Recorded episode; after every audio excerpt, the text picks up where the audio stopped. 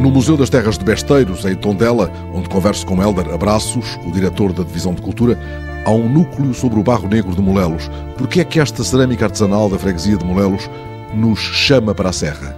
Esta gente, como sabe, estas comunidades rurais sempre foram gente muito pobre. Molelos, como todas as localidades, era de tal maneira a pobreza que estes oleiros, as suas famílias, as crianças, muitas vezes descalças, os primos, as mulheres, iam com os carregos de loiça às costas pela serra acima, transpondo a montanha para a Águeda ou então divergindo para as terras de Lafões, para as grandes feiras semanais ou mensais de Oliveira de Frades, de Vozela, de São Pedro Sul. Essa gente subia a serra a pé, constantemente com esses carregos, para poderem vender nessas feiras. Imagina-se que essas fossem longas jornadas, vencendo o obstáculo da serra, longas e duras.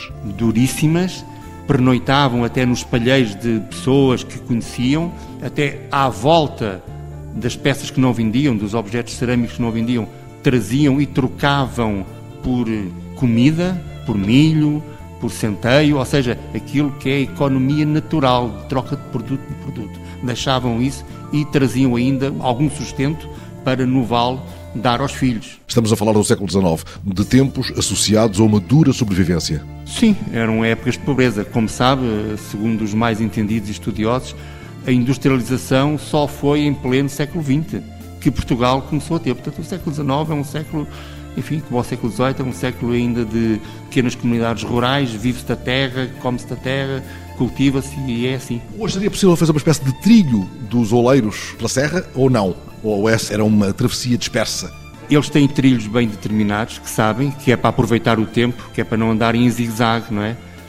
Seguindo essas vias, eles conseguiam chegar facilmente aos locais nas horas e nos dias estipulados. E como é que transportavam a loiça preta através da serra? Carregavam às costas gamelas com uma altura para cima de 2 metros de peças, embrocadas.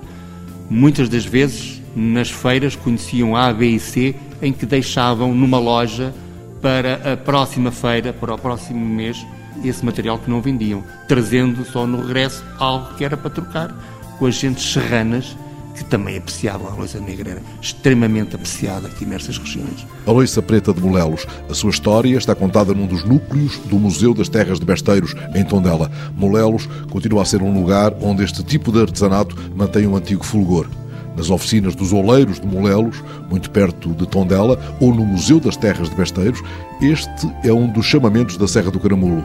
Outros hão de justificar a visita mais demorada logo à tarde.